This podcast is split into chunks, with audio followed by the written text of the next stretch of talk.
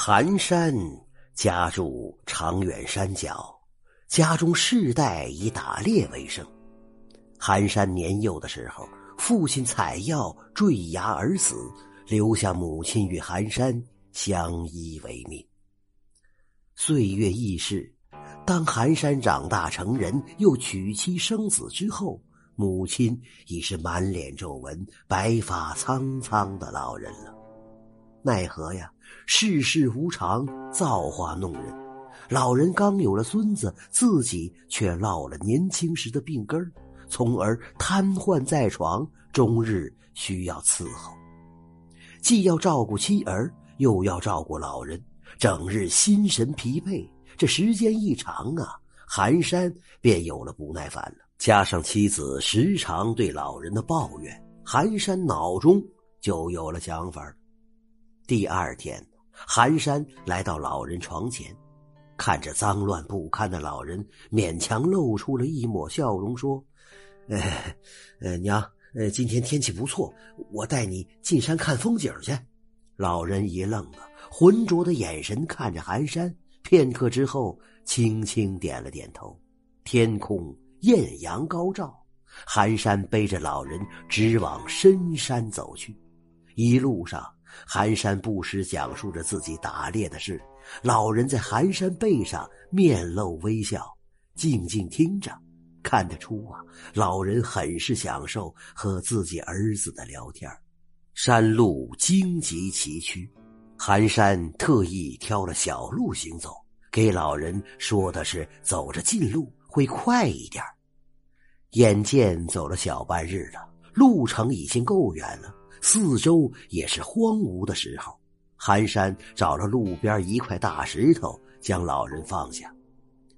娘，呃，您先歇息一会儿，我去前边看看路好不好走。哎，许久不走了，这条路哎有些生疏了。说完，也不顾老人是否同意，径直就上了山了。老人看着寒山的背影，脸上尽显落寞。沧桑的眸中露出了绝望，摇着头，闭上了眼睛。寒山来到山顶，回头看看身后，一咬牙，从另一条山路下了山。路经山腰，一座寺庙在路边屹立着。寒山抬头望天，又擦了擦额头的汗水，闪身进入了寺庙。寺庙不大，杂草丛生。显然荒芜已久了。一座生了苔藓的菩萨石像依然目视远方，悲天悯人。寒山双手合十，跪倒在地，对着菩萨拜了三拜，许了一家幸福的心愿，起身依靠在了石像旁边。这寒山呐，本欲休息一会儿就离开，谁知过了没多久，迷迷糊糊的，竟然睡着了。梦中。寒山犹如柳絮随风飘扬，来到了一间屋外边，恰好听到了孩子的啼哭，于是循声看去，恭喜恭喜，生了个儿子！一个接生婆抱着刚出生的婴儿，向一个中年男子连声道贺。中年男子带着欣喜与激动，双手抱过哇哇大哭的孩子，直奔屋内。这是我们的儿子。你快看，我们的孩子！中年男子将孩子放在床上的女人眼前，神采飞扬。女人一脸疲惫，心力憔悴，可看着孩子的目光依然充满着柔和，母爱之意不言而喻。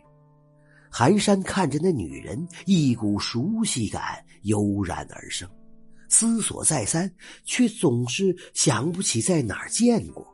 同时，寒山发现了自己竟然宛如空气，能看到别人，别人却看不到自己，好似这个世界的局外人。那味中药找不着了，可怎么办呢？女人看着被病痛折磨的孩子，面目焦急，有心疼，有自责。中年男子坐在桌子上，一脸的疲惫。双眼猩红，使劲的扒了两口饭，沉默当中再次出门而去。看着床上的孩子，寒山不禁嗤笑。这孩子体质也太差了，隔三差五就生病，父母两个可谓操碎了心了。现在倒是要看看中年男子去哪儿找这位中药。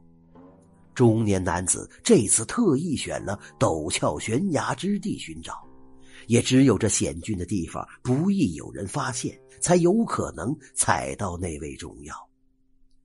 功夫不负有心人，转了半天的中年男子果真在一个悬崖边上看到了那株草药。带着欣喜，中年男子小心翼翼的来到悬崖边上，一手抓住旁边的草丛，一手费力的伸向那株草药。抓住草药，中年男子用力一扯，可能是草药的根茎太深了，一下子竟然没能拔出。中年男子再次发力。草药被一下子连根拔起，可就在这个时候，寒山心弦已紧，伸出双手想要拉住中年男子。中年男子因为用力过大，拔出那一瞬间，脚底一个不稳，另一只手抓住的草丛有些断开了，手心一空，中年男子立马坠下了悬崖。在落下悬崖那一刹那，中年男子猛然将手中的草药。抛入了草丛当中，带着不甘之意落入了湖底。寒山愣愣的伸出双手，他想拉，但却从中年男子的手臂一穿而过。他才想起来自己只是局外人呢，只能看。但中年男子死了，他妻子怎么办呢？一日不见丈夫归来的女人，终于带着惶恐来到了悬崖边上。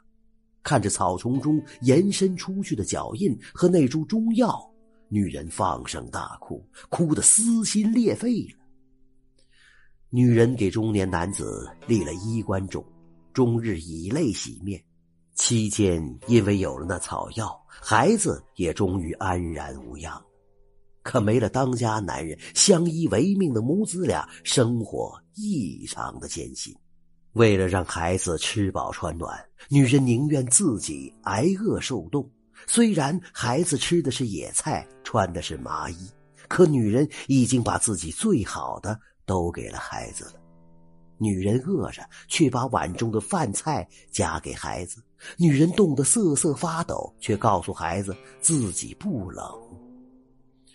时光飞逝，女人含辛茹苦的把孩子养大。自己却容颜渐老，成为一个两鬓斑白、皱纹布满脸的老人。等到孩子成亲生子的时候，女人却又突然的瘫痪下来，可谓一生凄苦，没享过一天清福。娘，寒山看到这里的时候，早已经泪流满面。当他看到那个孩子吃着野菜，穿着满是补丁的衣服的时候，寒山怎能还不明白，那孩子就是自己，那一生苦命的女人是自己的母亲，而那没有印象的中年男子竟然是自己父亲，是为救自己坠崖的。两人恩比天高！父亲走得早，留下苦难的母亲，自己却没有尽到儿子的责任，还妄图抛弃生母。人之初，性本善。寒山不是大奸大恶之徒，只是生活的压力、母亲的瘫痪，加上妻子的埋怨，才让寒山蒙蔽了心智，慢慢对母亲有了厌烦，想着没了母亲的拖累，生活也许会过得更好。可是，当寒山看到父母对自己的一幕幕时，寒山那被蒙蔽的心终于悸动，犹如拨开的云雾。彰显了初心，梦境还在继续。长大的孩子背着老人一步步往深山走去。寒山焉能不知道这是要干嘛呀？这是要把老人扔到深山，让他自生自灭呀！因为对自己的母亲下不了手，只能用这个自认为心安理得的方式。那是你的娘啊！寒山看着那渐行渐远的背影，哭着嘶吼着：“山中有猛兽，有毒虫，瘫痪的老人连晚上都会熬不过去呀！”随着这一声嘶吼，梦境如镜子一般破碎。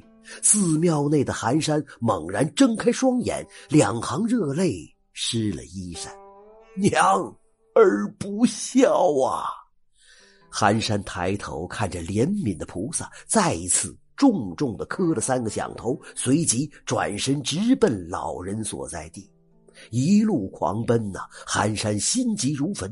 自己离开这么长时间了，老人要是被豺狼虎豹吃了怎么办？老人要是摔下山去怎么办？终于呀，当来到原地，看着闭目养神的老人的时候，寒山如释重负，擦了擦自己的泪痕，笑着来到老人跟前说。